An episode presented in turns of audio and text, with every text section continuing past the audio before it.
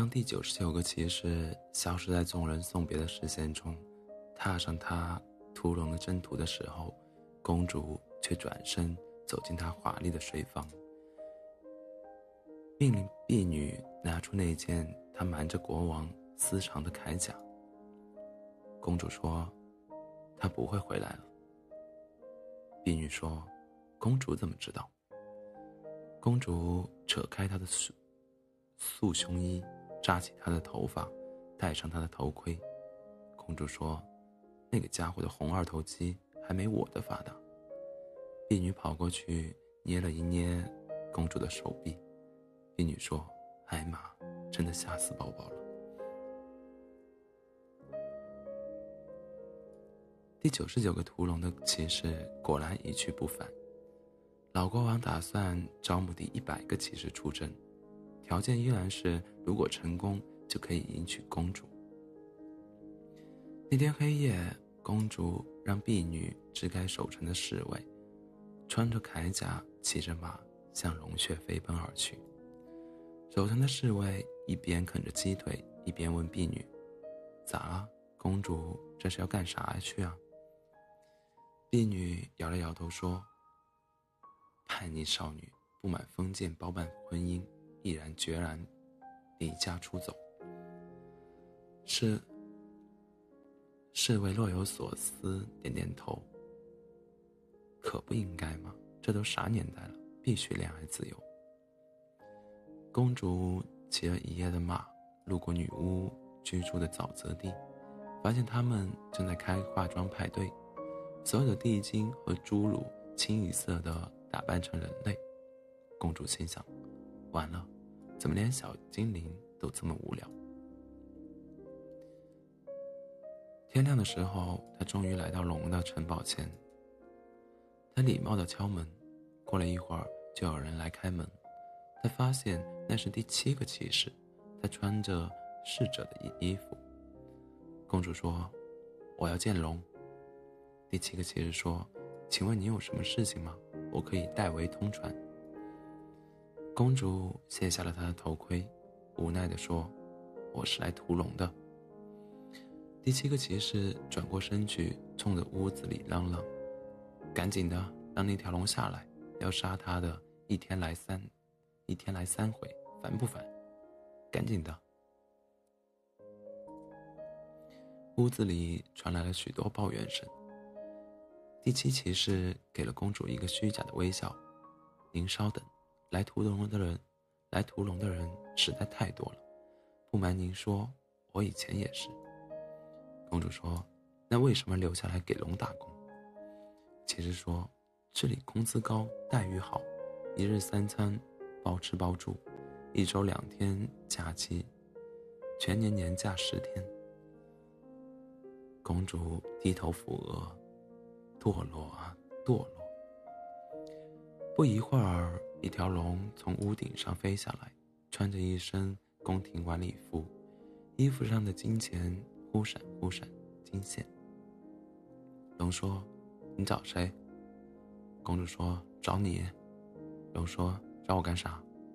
公主说：“把你杀了。”龙退后一步，把背后的大翅膀一收，双膝跪地：“好汉饶命！”公主吓得后退一步，手里的剑准备出鞘。荣哭哭啼啼地说：“我上辈子是造了什么孽？怎么这辈子谁都想杀我？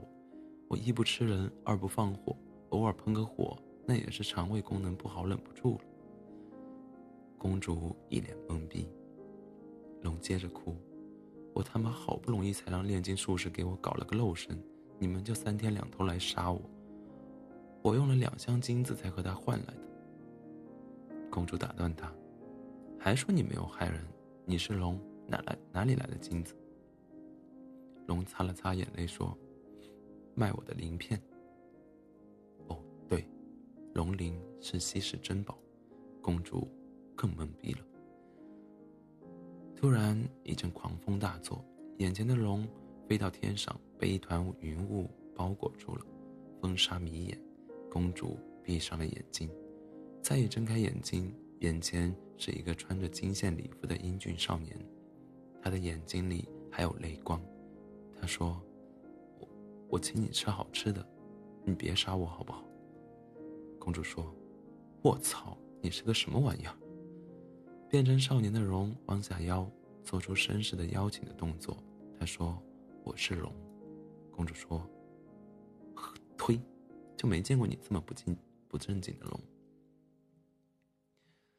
公主在龙的城堡里住下，她发现之前的九十九个骑士都好好的活着，成为了龙的侍者。龙对他们都很好。龙是个素素食主义者，他连鸡蛋都不吃。其实他的年纪在龙界还是很小的，只有七百多岁，所以他很幼稚。公主问：“你为什么要住在这里？”龙说：“这一片。”都是我家的主宅，产权无限期。我和你说，就连你爸爸那个房子都开在我家以前的厕所上。龙公主只能翻了一个白眼。她说：“既然你没有什么恶意，我也就回去了。我是公主，我会告诉我父亲，以后不会再派人来杀你了。”龙托着腮帮子想了一会儿，说：“好吧。”公主拿上她的剑，准备出门。龙在她身后悄悄地说：“我，我能约你吃个素，傻的不？”公主脸一红，假装没听见。公主回到了她父亲的王国，把事情的来龙去脉告诉了他老爹，只是没有说龙会化成人形的事情。那个老头子听完之后，摸了摸他的头。乖去睡觉，然后亲自给他说了两个睡前故事，故事里都省略了龙。不久之后是公主的成人礼，各国的王子都跑来提亲。他老爸让他见那些相亲对象，他觉得无聊透了，一本正经老家伙，一本正经的家伙，一点都不可爱。之后的某一天，他老爸说有一位远道而来的王子。带来了一样稀世珍宝，只求能见他一面。公主说：“你可不能因为随随便便的礼物就把你女儿嫁出去。”国王说：“哪能啊？必须是贵重的不得了的礼物才嫁呀！”啊，不对，不管多贵，你不喜欢都不嫁。公主问：“是什么礼物？”国王说：“一百零八块龙的鳞片。”公主鞋也不穿，呼的一下跑下楼。国王在身后叹气说：“唉，真是女大不中留。”变身为少年的龙站在空旷的偌大的宴会厅里，公主站在他身后。公主喊：“喂，你怎么来了？”龙说：“最近在换鳞片，我到年纪了。”公主说：“什么年纪啊？”龙说：“换完这次鳞片，我就长大了。”到了可以交配，啊，不对，可以恋爱的年纪了。公主说：“就没见过这么不正经的龙。”化身为龙的少年走过来，小心翼翼地打开他的翅膀，单膝下跪，就没见过这么可爱的公主。公主脸红了。龙接着问：“你愿意和我一起吃个素吗？”公主笑着摇摇头：“吃素不行。”不过可以考虑和你逛个街，谈个恋爱先。后来，他们像是所有童话故事里王子和公主一样，幸福的生活在了一起。龙开放了一所魔法教育学校，主要教导年幼的小怪兽们喷火技巧。他聘请了女巫、吸血鬼、狼人、小精灵，还有许多妖怪担任教授。最近打算开拓海外留学业务，将小怪兽们送去兄弟友好学校东海龙宫接受培训。有一天，一个小怪兽来到了魔法学校，他五岁了还不会喷火。龙老师训他，说是公主总是帮他，因为他眼泪汪汪的样子实在太可爱。再后来，小怪兽好不容易学会了喷。只不过都是哑火。有一个年轻的骑士上门来，叫喊着屠龙。公主把龙踹下床，大清早的，让不让人睡觉了？赶紧解决了。龙说：“隔那么多年，居然还有人要要杀我，可见我们的爱情故事传播的不够远。”小怪兽去应门，他歪着脑袋问骑士：“你为什么要杀我的老师呢？”骑士挺起他的胸膛，因为他是龙。小怪兽低下头，甩了甩他带着荆棘的尾巴。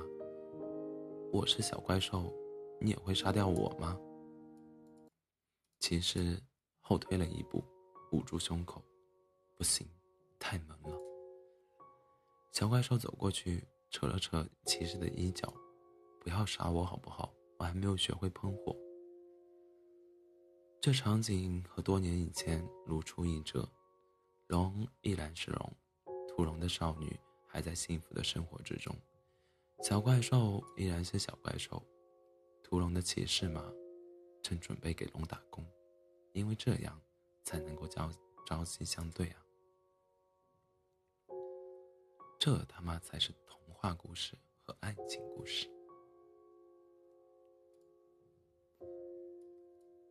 欢迎大家在北京时间凌晨的一点四十二分来到喜马拉雅 FM 二四七幺三五六，我依然是你的好朋友 C C，晚安。